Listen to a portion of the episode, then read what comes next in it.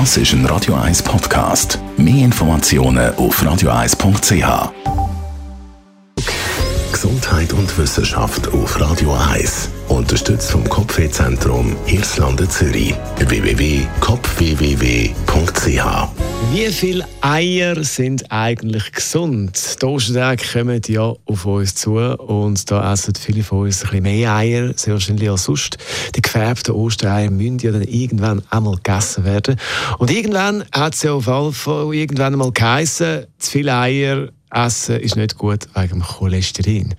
Ein höherer Cholesterinspiegel kann Herzprobleme auslösen, Schlaganfall, alles Schlimme. Aber gerade diverse Studien widerlegen das schon seit einem Zeitchen.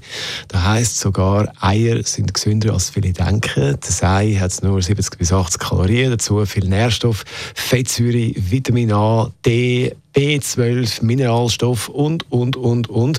Und man sagt in aktuelleren Studien sogar, ein Ei pro Tag ist sogar gut fürs Herz und den Herzkreislauf.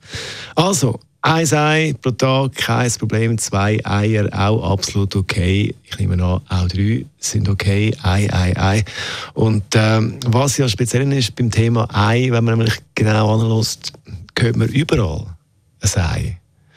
Zum Beispiel im Songtitel von dem Song von Kiss, I was made for loving you. Jetzt bei Radio 1. Das ist ein Radio 1 Podcast. Mehr Informationen auf radio1.ch.